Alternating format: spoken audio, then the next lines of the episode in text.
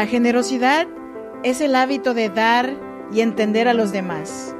Enseñar a nuestros hijos a crecer y a convertirse en adultos generosos es algo a lo que muchos de nosotros aspiramos.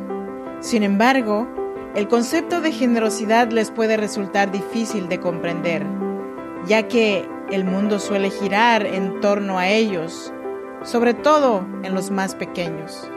Pero es posible inculcar la generosidad si se enseña con un estilo de vida, no con unos simples hechos aislados. A los niños hay que educarles a través del ejemplo y de las pequeñas cosas que se hacen todos los días, no con grandes gestos, poco a poco. Y a medida que vayan madurando, irán desarrollando empatía y aprenderán que ser generosos no solo ayuda a los demás, sino que nos hace sentir bien.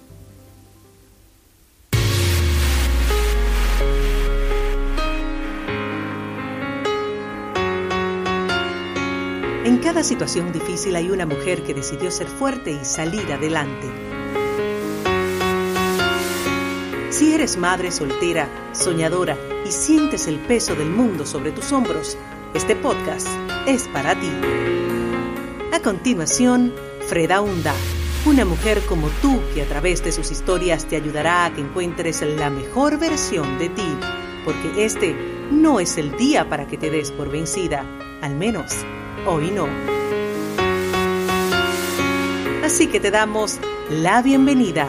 Tranquila mujer, respira.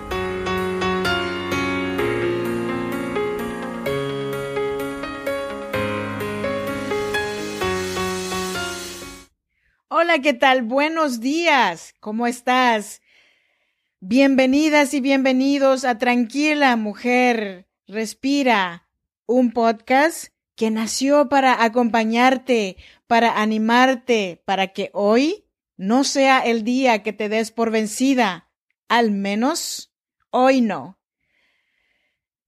Si no me conoces, yo soy Freda Hunda, creadora de este tu podcast Tranquila Mujer Respira. Yo soy mexicana, eh, oaxaqueña, de la región chinanteca.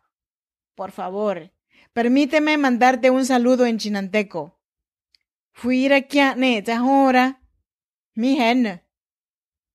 Esto quiere decir, Dios esté con ustedes hermanos, ¿cómo están?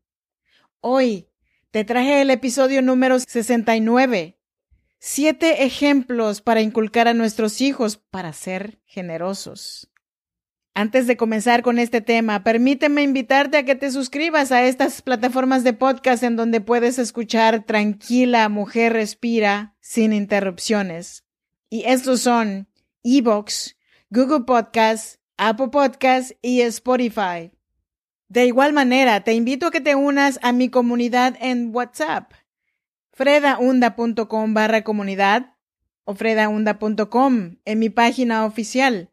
Y ahora también ya tenemos nuestro grupo en Facebook y también nos encuentras como Tranquila Mujer Respira con Freda Hunda.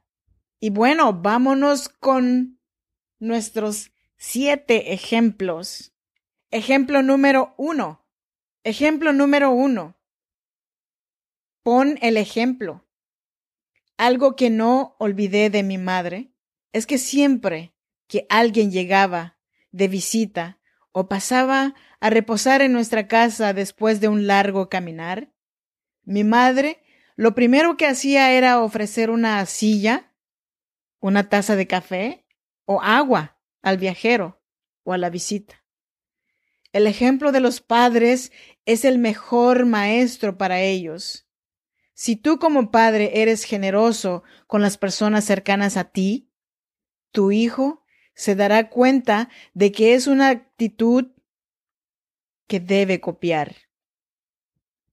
Cuando tu hijo, hija tenga estos gestos de generosidad, no olvides elogiar para que comprenda que te alegras mucho por su actitud.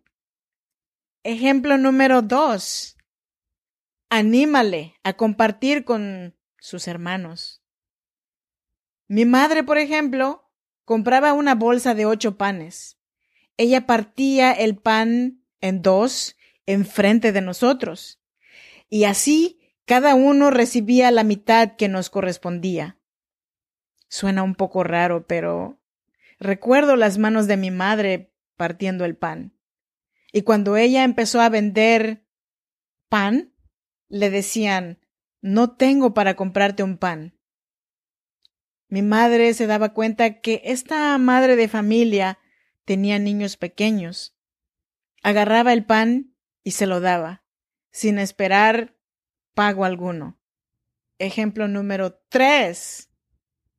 Ayuda a tus niños a aprender, a entender y expresar. A nadie le gusta compartir con otros si esto causa enojo y frustración. Nunca lo forces a compartir. La generosidad es el valor más importante, así como un sentimiento que debe nacer espontáneamente. Ejemplo número cuatro. Aumentar la compasión de tu hijo.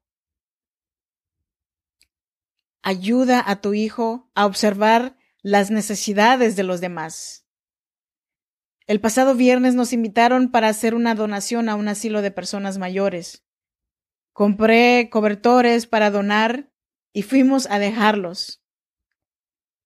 Mi pequeña me dijo, ¿por qué están aquí estas personas? Yo le dije porque sus familiares no pueden cuidarlos o no tienen el tiempo. O a veces ellos están muy enfermos y necesitan cuidados de profesionales. Ella contesta, ¿podemos invitarlos a nuestra casa esta Navidad?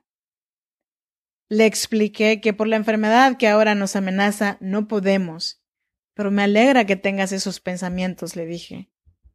Ejemplo número 5. Sonríele a tus pequeños.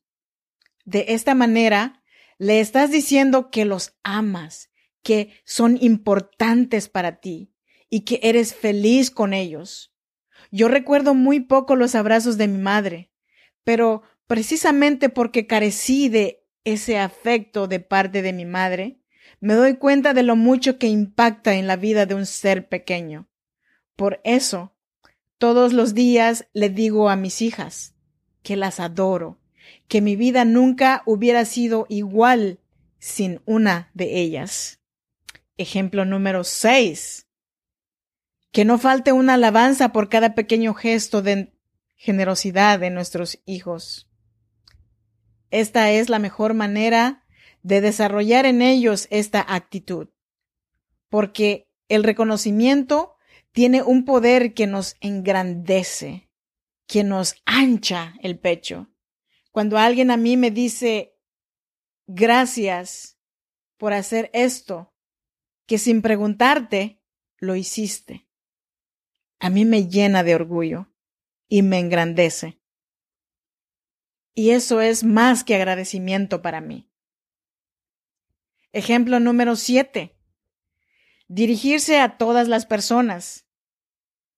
Independientemente de nuestro estatus social o educación, debemos enseñar a nuestros hijos que no somos ni más ni mejor que nadie no olvidemos que eventualmente ellos nos imitarán algún día.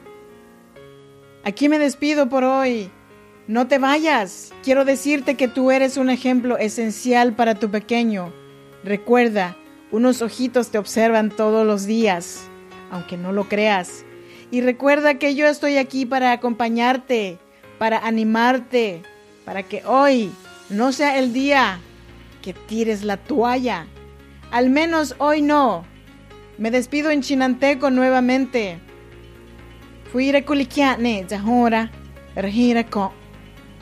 Esto quiere decir que Dios los acompañe, mis hermanos. Hasta la próxima. Bye bye.